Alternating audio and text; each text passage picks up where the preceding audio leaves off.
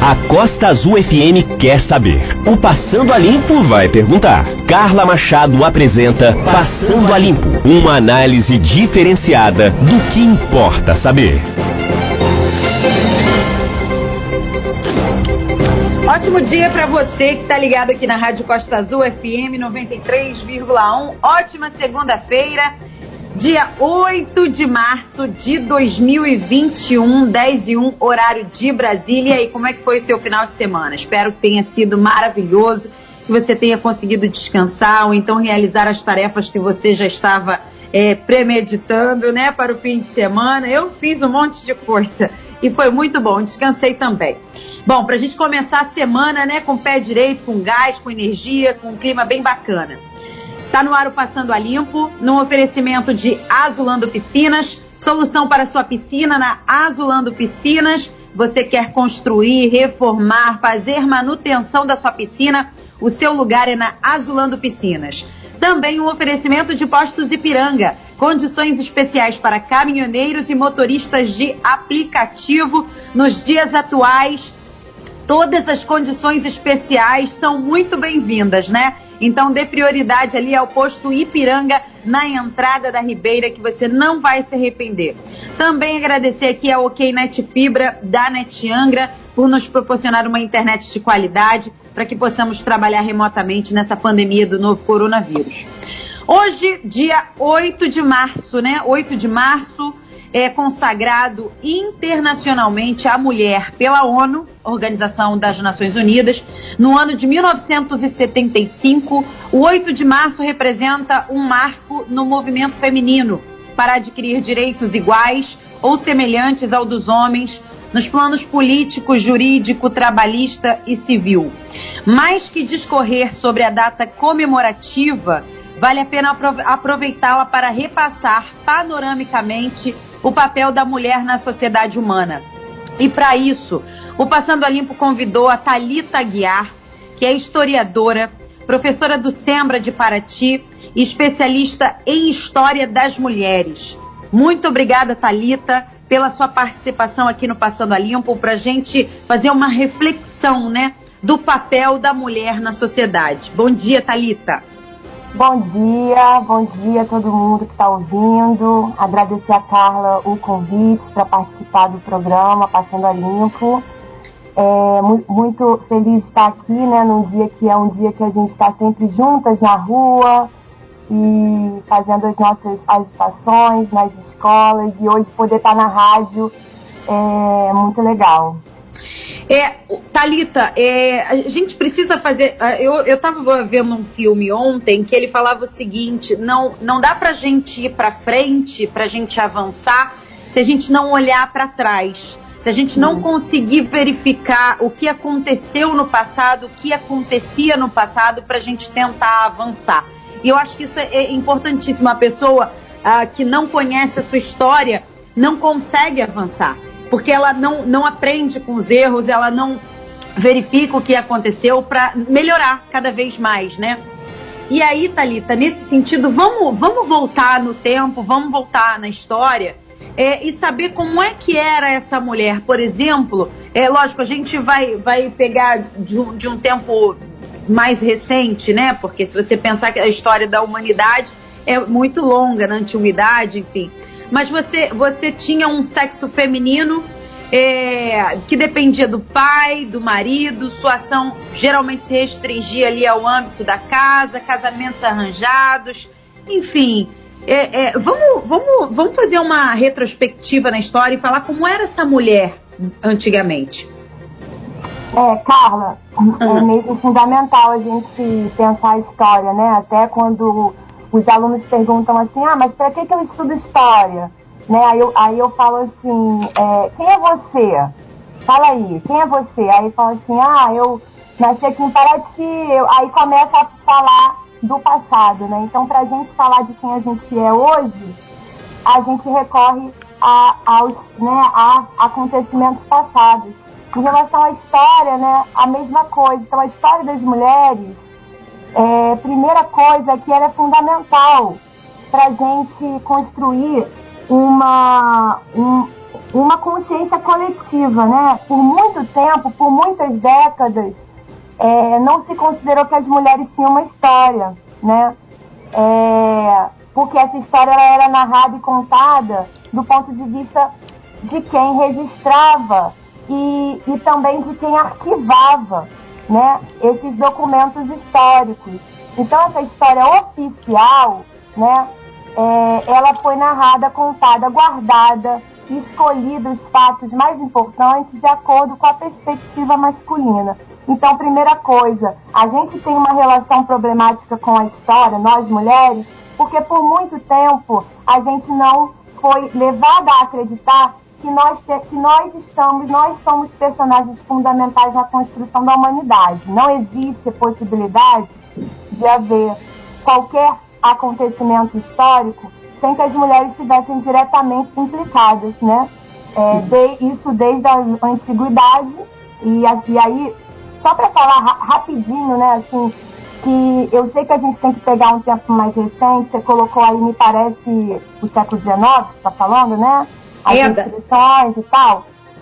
Mas uhum. eu queria falar só, só um, fazer só uma digressão aqui para a gente pensar é que a história das mulheres, ela não apenas assim a gente vai, ela vai mudar a maneira como a gente entende o papel da mulher no, nos processos históricos, mas também é, a própria maneira em que a gente pensa a história, né? Então a história das mulheres ela não vai adicionar, ela não vai ser uma coisa que venha mais, né? Uhum. Não é isso. É pensar é, colocando as mulheres no centro dos acontecimentos, a gente muda a maneira até como a gente faz essa datação histórica. Porque quando uhum. a gente fala assim, ah, antiguidade, a antiguidade, ah, as mulheres, é, a gente costuma falar muito, né, assim, a gente tem uma, uma centralidade da, de Atenas, por exemplo, né, uhum. Antiga e tal. É, e aí a gente pensa aquelas mulheres confinadas, aquelas mulheres colocadas nos espaços domésticos. Só que as mulheres, é, elas participavam dos ritos, elas lideravam os ritos funerários. Uhum. Numa Sim. sociedade em que a, o pós-mortem era tudo, né?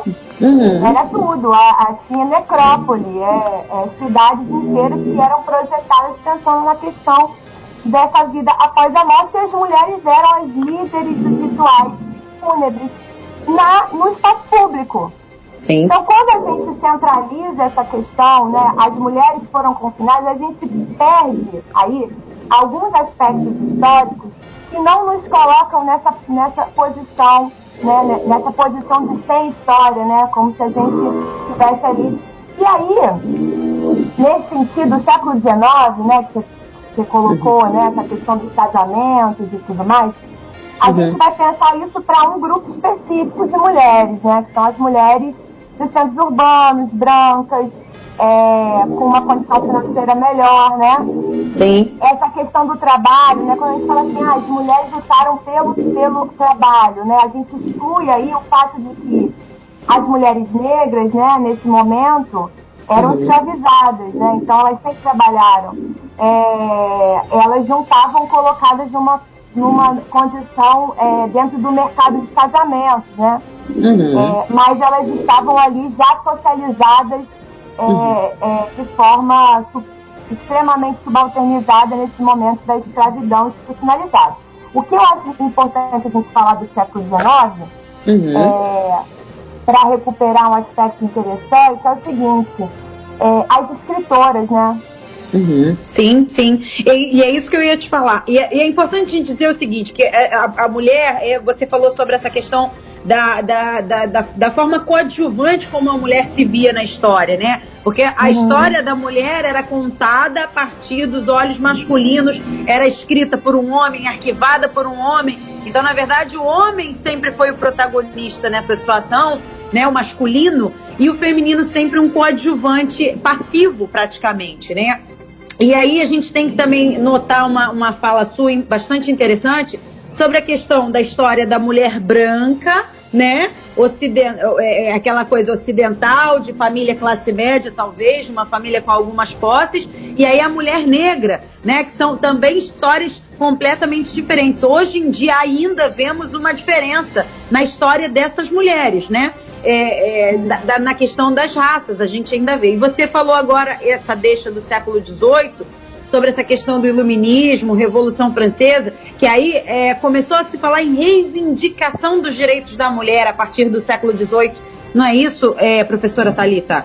Isso, isso. E aí, uhum. assim, é, aqui né, no Brasil foi mais no século, no século XIX, né, a gente teve essas mulheres do século XVIII no, no contexto europeu que reivindicaram a sua cidadania, né, lutaram nas revoluções burguesas, né, lutaram, guerrearam, né, uhum. e quando, no caso da Revolução Francesa, o, o documento né, que, que é, consagrava os direitos universais do, do, é, do homem, né? Uhum uma, uma mulher chamada Olympe de Gouges, ela virou e falou, ué, mas e os direitos da mulher, né? E escreveu uma reivindicação, um, um tratado que adicionava ali, que colocava, não, nós somos cidadãs nesses termos aqui.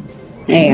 E aí teve o contexto, o contexto da Revolução Industrial, né, que o número de mulheres empregadas aumentou significativamente. A mulher começou a, a, a trabalhar com aquela jornada de trabalho abusiva, que a gente sabe, Sim. não é, não, enfim.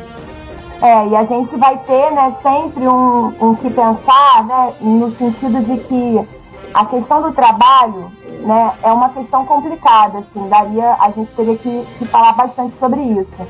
Uhum. É, a, a, a, gente tem que tomar cuidado quando a gente fala, né, que as mulheres, é, é, ah, eu não trabalho, ou eu vou trabalhar, ou eu vou. As mulheres sempre trabalharam, né? Sim. O trabalho doméstico é um trabalho. O trabalho reprodutivo e o trabalho do cuidado são trabalhos. E, e hoje, né, no mundo atual, a gente, pode, a gente poderia viver aí talvez um tempo sem engenheiro, mas a gente não poderia viver sem o trabalho do cuidado, que é o, trabalho que é feito majoritariamente por nós mulheres, né? Nós, nós movimentamos aí uma, uma economia que é muito pouco considerada, que é a economia do cuidado. Então, assim, é, essa, essa questão do trabalho sempre foi uma plataforma muito importante que esteve presente em todas as nossas lutas, né? inclusive a luta pelo voto e a nossa primeira grande mo mobilização né, contra a, é, é, pela, pela educação, né, aquelas mulheres escritoras do século XIX que eram abolicionistas e que reivindicavam o direito ao divórcio né, e autonomia é, jurídica, né, enquanto também eram abolicionistas. A gente tem inúmeras escritoras e eu acho que isso é muito importante de dizer que o século XIX é muito pouco estudado, muito pouco e sempre tratado de uma forma é, é, um pouco estereotipada, sabe? Sim. É, foi um momento de grande perda de direitos, mas também foi um momento em que as mulheres se envolveram com bandeiras políticas fundamentais. E é. Que o Estado Nacional brasileiro estava se formando, né? a identidade nacional estava sendo forjada naquele nacionalismo romântico de todos um, somos todos um, né? Uhum. É, é, e isso apagando as diferenças e apagando ali os grandes conflitos sociais, as lutas de classes, as lutas que estavam havendo né, contra a escravidão, os quilombos, as resistências e as mulheres brigando pela educação. Então, essas escritoras, né, eu acho legal lembrar, que elas notaram, só para voltar nessa, que é, eu, eu acho importante, uhum. é, que elas identificaram, assim como essas europeias na Revolução Francesa, ó, essa declaração aqui não está lembrando da gente. Aqui no Brasil, essas escritoras estavam dizendo, essa nação brasileira que vocês estão forjando, ela diz que todo mundo é igual e não é não, velho. Uhum, sim. A gente tem que buscar a, essa, essa, essa igualdade com esses grupos representados aí na tribuna, porque se a gente vai ter que ser julgado como grupo, a gente também tem que poder estar tá lá na tribuna falando quais são, reivindicando os nossos, é, os nossos direitos. Então a gente tem uma história é, de muita luta e uma luta de mulheres trabalhadoras, que é também um outro ponto que a gente tem que desconstruir na nossa história das mulheres, né? Que as uhum. sufragistas, a sua grande maioria, elas eram trabalhadoras, operárias. O 8 Sim. de março é um dia que foi conquistado pelas mulheres socialistas e operárias no contexto da Revolução Russa que é, é, é, fizeram uma greve incrível, incrível, que foi um que muitos historiadores consideram como um grande marco que foi dar, é, é, que foi né, gerar o, o, o, o 8 de março. O 8 de março, depois foi colocada essa data em homenagem a, essa, a esse momento de grande mobilização é, das mulheres trabalhadoras. Então hoje é um dia para a gente falar da, da, da nossa, da, da, nossa luta por direitos, por, é, é, por um olhar empático para quem está do nosso lado, para a mulher que está do, do, nosso lado. É, e a gente pensar que a gente, para a gente não ter medo, a gente tem que estar tá junta e ter consciência de que a gente nunca vai conseguir igualdade sem justiça. Sim. Né? É, professora Talita Aguiar, é, a, uma questão também interessante da, do, do, do século XIX é a com, primeira convenção dos direitos da mulher em Seneca Falls, Nova York, em 1848, né? E uhum. aí tem todo esse, essa, esse movimento das mulheres se aliando aos movimentos operários, aos movimentos do, do, do, do é, da, da, da, minoria, né, na verdade, né? E aí é, a, gente va, a gente vai para o século XX, né? Que é o século, nosso, nosso século passado, né? É, 1900 e na, no, no, no, no, século de, 19, de 1900, que é o século 20, às vezes as pessoas têm essa dificuldade de saber o que, que é, qual século que é, né? Uhum. Mas é o século passado agora que a gente viveu e muitas, é, a gente, nós, nós, avançamos em muitas questões, né? É claro que hoje a gente vai trazer para os dias atuais, a gente tem meia hora, a gente teria que falar durante é, quase um congresso sobre isso. Mas rapidamente a gente dá uma pincelada sobre esse século XX, sobre a questão do direito ao voto, sobre a questão da pílula anticoncepcional, ou seja, você ser dona do seu próprio corpo, não ficar à mercê do, da, da, das, das, vontades é, do, do, do, marido, né? Tem muito essa questão. É, é claro, sempre diferenciando do, de uma história para outra, a gente sabe que existem muitas diferenças entre a história das mulheres brancas para as mulheres negras, enfim. Mas num contexto geral, né? A gente conseguiu aí votar, a gente conseguiu o anticoncepcional. Isso, isso foi uma, uma conquista, na sua opinião, professora? Olha, a questão do voto, né? É, a gente aqui no Brasil, né? Para falar do nosso do nosso contexto, né? A gente teve um movimento pelo voto que ele não aglutinou uma massa grande de mulheres, né, ao contrário de outros países, mas a gente teve grandes figuras aqui no Brasil, como a Berta Lutz e a Antonieta de Barros, né, é, e a Maria Lacerda de Moura, e, e, e, essas mulheres, né, elas geraram, elas provocaram um debate que era muito importante, né. A Antonieta de Barros e a Berta Lutz, elas eram, elas, elas defendiam que a o direito ao voto e à elegibilidade traria para as mulheres conquistas importantes e que isso era fundamental. Era uma, é, é, é, como se fosse assim, a gente tem que começar por algum lugar e a gente precisa ser, poder é, é, votar e ser eleita, né? Uhum. A Maria Lacerda de Moura já, já defendia que não íamos ter grandes conquistas pela, é, é, através né, da da, do voto, né? E que, esse, e, que, é, e, que, e ela tem uma obra muito importante, muito fundamental, né? Tem em PDF as, as coisas da Maria Lacerda de Moura. É muito importante recuperar as nossas pensadoras, né? E então eu acho que esse debate, né? Ele é claro que o voto é uma conquista, é claro que poder votar e ser eleita é, é se tornar uma cidadã constituinte, né? Em termos é, é, formais, né? Também. Então, mas, né, eu vejo hoje, quando a gente olha para a situação das mulheres na política, né? E aí a gente também tem que pontuar algumas críticas aí que são fundamentais. A, a, a gente vai sempre ter limite no Estado patriarcal. Uhum, a gente sim. vai sempre ter limite.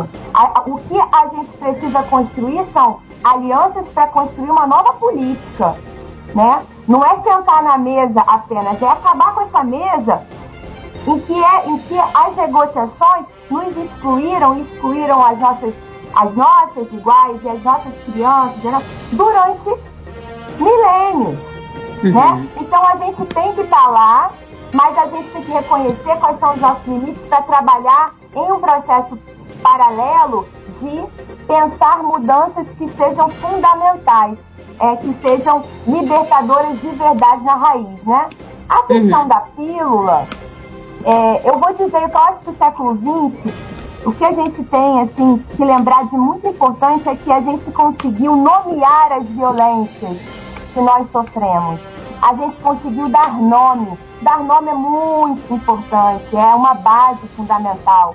Dizer isso é estupro é muito, é muito, é muito importante. No século XIX não era, uhum. né? Não era criminalizado, né? É, então assim a gente poder dizer que, as no... que dar nome para as nossas violências é colocar limites também, né? E, e, e pensar esse corpo como um corpo é, é, é, que está ali na cidade, que está ali no campo, que está ali vivendo, trabalhando e que, e que exige dignidade. Então, Sim. nomear as violências foi muito, foi muito é, importante. A violência sexual não era violência sexual no século XIX no início do século XX. Então, essa questão da, da pílula, né, é, para mim é muito mais uma história que está lá mais nos Estados Unidos, tá? porque no momento da conquista da pílula, nos Estados Unidos, na conquista dessa liberdade sexual que seria, né, aqui uhum. no Brasil a gente estava lutando contra o regime militar. Sim. Né? Então as uhum. mulheres estavam aglutinadas aqui não em torno da, do que estava acontecendo nos Estados Unidos em termos de liberdade sexual, que foi muito importante, que depois a gente absorveu muitas dessas conquistas e, e, e absorvemos, não, é, é, remodelamos né, a nossa situação, a nossa realidade, pontuando críticas, trazendo o que, que era bacana e uhum. esse debate. Mas é bom lembrar que a gente estava lutando contra esse regime militar e quem estava lutando contra esse regime militar em termos de mulheres era fundamentalmente as mães. E eu queria lembrar disso hoje também. Eu queria uhum. lembrar que as mães foram uma das maiores forças políticas do século XX contra os regimes militares. As mães né, iam lá e enfrentavam os militares para poder pegar de volta seu filho, para poder enterrar seus filhos.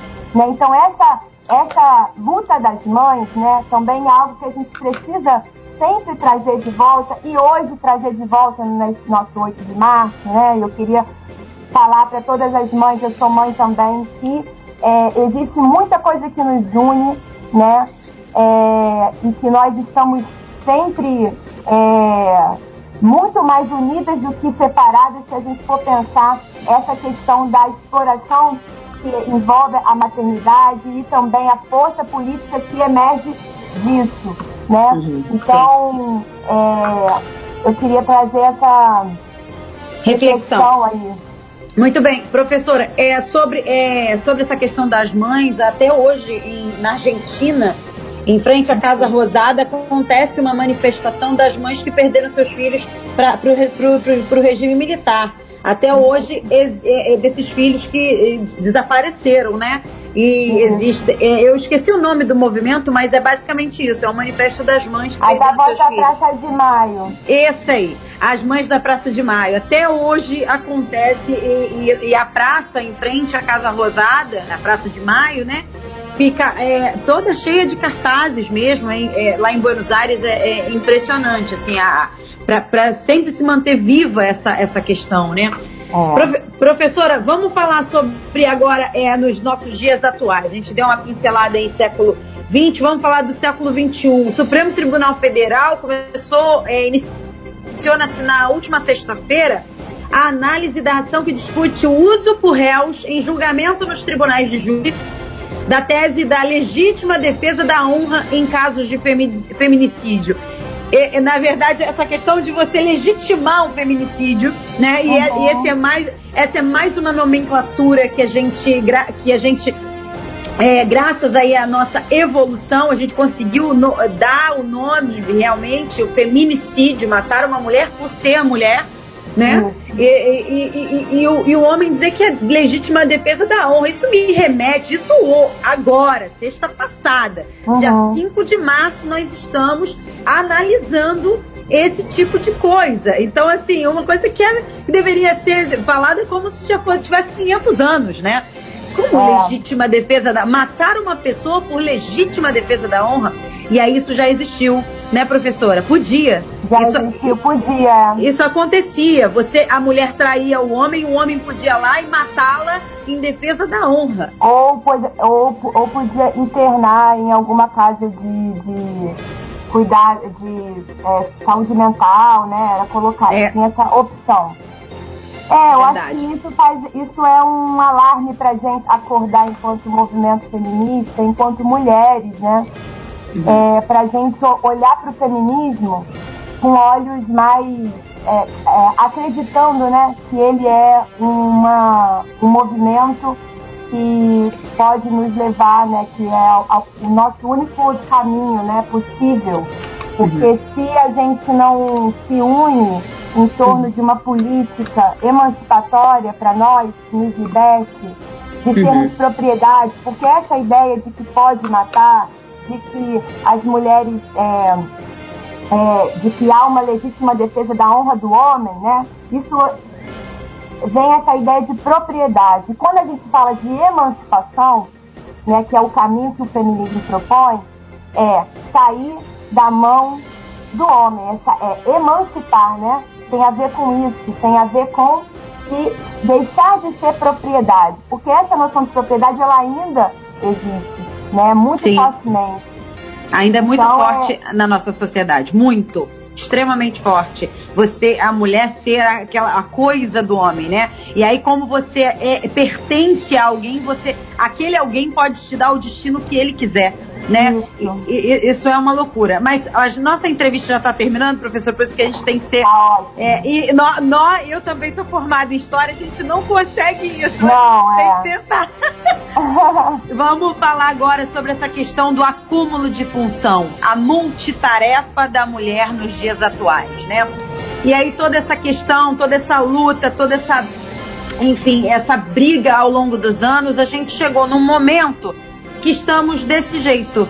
Muitas mulheres, a maioria, talvez, é, cuida da casa, cuida do filho, cuida da, do, do, do, emprego, cuida de muitas coisas ao mesmo tempo agora essa multitarefa da mulher nos dias atuais. Isso, isso vem se refletindo num quadro de ansiedade, num quadro de depressão, de vários problemas de saúde mental em relação às mulheres por conta desse acúmulo, porque ainda se pensa que o homem, por exemplo, não dá conta de cuidar do seu próprio filho, que o homem não dá conta de cuidar da sua própria comida e lavar a sua louça e lavar a sua roupa.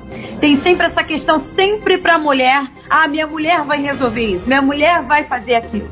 E aí ficou e ainda tem que ajudar na renda familiar né? Isso, ainda é. tem que manter o seu emprego. Essa multitarefa, como é que você vê essa questão para a gente finalizar, professora? Ela tem muito a ver com essa questão do valor, né? O que, que qual é, como que aconteceu essa nossa socialização no, no que a gente chama de mundo do trabalho, né? É, uhum sem que se considerasse as nossas tarefas, né? Uma, uma socialização também das nossas tarefas domésticas, das nossas tarefas de cuidado e de trabalho reprodutivo. A gente tem é, é, essa capacidade de gerar a vida humana, de nutrir a vida humana, e a gente vem fazendo esse trabalho ao longo da história da humanidade, né? Então, uhum. como, como esse corpo tem que estar no mercado de trabalho? Sendo considerado como um corpo feminino que tem essa capacidade. E que não pode, e que esse acúmulo, ele tem que, ele tem que ser sanado, né? De que maneira? Uhum. A gente tem que brigar por isso. Um exemplo é, o Ministério da Saúde preconiza que a gente tem que amamentar, que é importante amamentar exclusivamente um bebê até os seis meses de idade. O Ministério uhum. do Trabalho, quando ele havia, né, é, dava uhum. quatro meses de licença maternidade. Como isso é possível? Nós somos consideradas nesse mundo do trabalho como mulheres?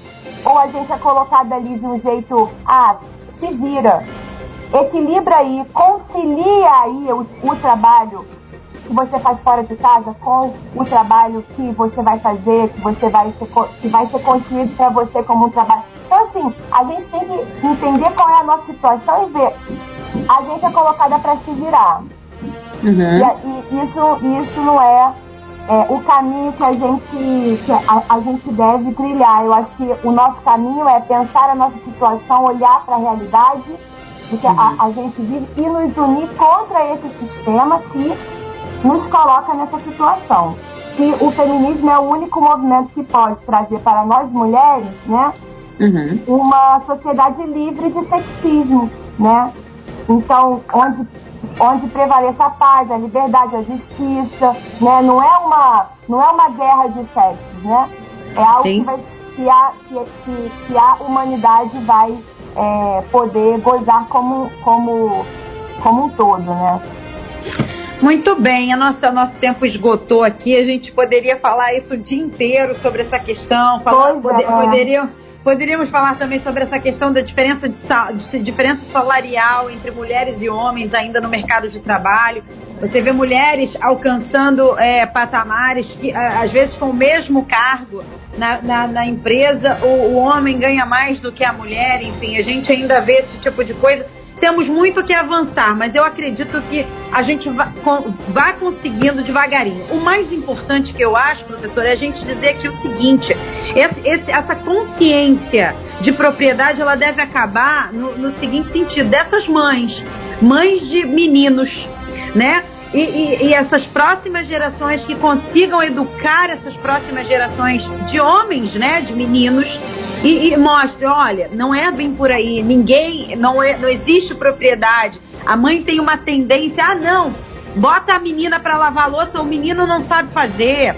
E, e, é sempre assim, né? Então a gente tem que começar a, a educar os nossos filhos, meninos, para uma sociedade mais justa é, entre homens e mulheres. Não é isso, professora? Isso, e as mães. E só assim vai as acabar. As mães sozinhas não têm muita, muita condição, a gente vive uma cultura extremamente é, machista, né, que diz para o menino que ele pode, que ele, que ele é que ele é superior, que ele é melhor, né? Não só a mãe, mas a, os desenhos animados, a é, Sim, toda a é, sociedade, né? exatamente. E aí dizer para as mães que é, sozinha, né, não é não é possível, mas que nós mulheres juntas, né, um movimento de mães para pensar sim. educação, para pensar isso sim seria é, seria fundamental, né? Exatamente. É Carla, isso, então. Dá, dá Pode... tempo de eu mandar um beijo aqui para as minhas companheiras de coletivo feminista Mar, né? Sim. Primeira coisa, para minha filha Iris. Sim. Que está ouvindo. Para o Yuri, que é meu amigo e também ouvinte aqui do, do é, da rádio. Uhum. Tá bom? Tá e para todas as mulheres para ti, da Costa Verde. Estou é, muito feliz de estar aqui hoje, podendo falar aí para algumas, né, para um número maior de mulheres num dia que para nós sempre foi um dia tão especial de luta. Muito bem, eu conversei aqui com Talita Guiar, ela é historiadora, professora do Sembra de Paraty, especialista em história das mulheres. Nesse 8 de março, vale aqui a nossa reflexão para a gente falar sobre a luta, né? A luta, nossa luta ao longo dos anos, ao longo dos tempos, ao longo da história. É sempre muito bom. A gente, vou repetir aqui, a gente não consegue avançar seguir em linha reta, se a gente não conseguir olhar para trás e ver o que, que a gente pode melhorar, onde erramos, o que devemos fazer, onde devemos lutar, é, isso é muito importante. É, nessa semana especial da mulher, eu vou conversar na quarta-feira com a doutora Elisa Vancini, ela é ginecologista, a gente vai falar sobre a saúde da mulher. E na próxima sexta-feira, nós vamos conversar com a doutora Marcela Faria, a gente vai falar sobre os benefícios do INSS para as mulheres tais como salário maternidade, auxílio reclusão, PPC, porque tem muitas mães com, uh, com crianças com, com TEA, né, o transtorno do espectro autista, e às vezes se sentem muito perdidas. O TEA exige da gente, os filhos com TEA exigem o, o tempo máximo de atenção. Muitas mães se, é, ficam perdidas aí nessa questão, existe esse benefício. A gente vai falar também sobre a aposentadoria das mulheres. Então é isso. Uma semana especialíssima para você é, que, essa, que esse dia é, nos conscientize da importância que é ser mulher e da luta que a gente continua tendo que, que travar. Eu sempre lembro da mulher da, da, seguinte forma: uma equilibrista com vários pratinhos rodando ao mesmo tempo, sem deixar cair nenhum no chão. Mas a gente tem que ter força. Isso é muito importante. e cuidar da nossa saúde mental e da nossa saúde física. Beijo para todas as mulheres, um excelente dia para todo mundo. Passando a Limpo se despede no oferecimento de Azulando Piscinas e Posto Ipiranga na entrada da Ribeira. Te vejo mais tarde no programa das seis. Essa entrevista com a professora Talita Guiar daqui a pouquinho no nosso site ou nas plataformas de podcast. Tchau, tchau. Passando a Limpo, uma análise diferenciada do que importa saber.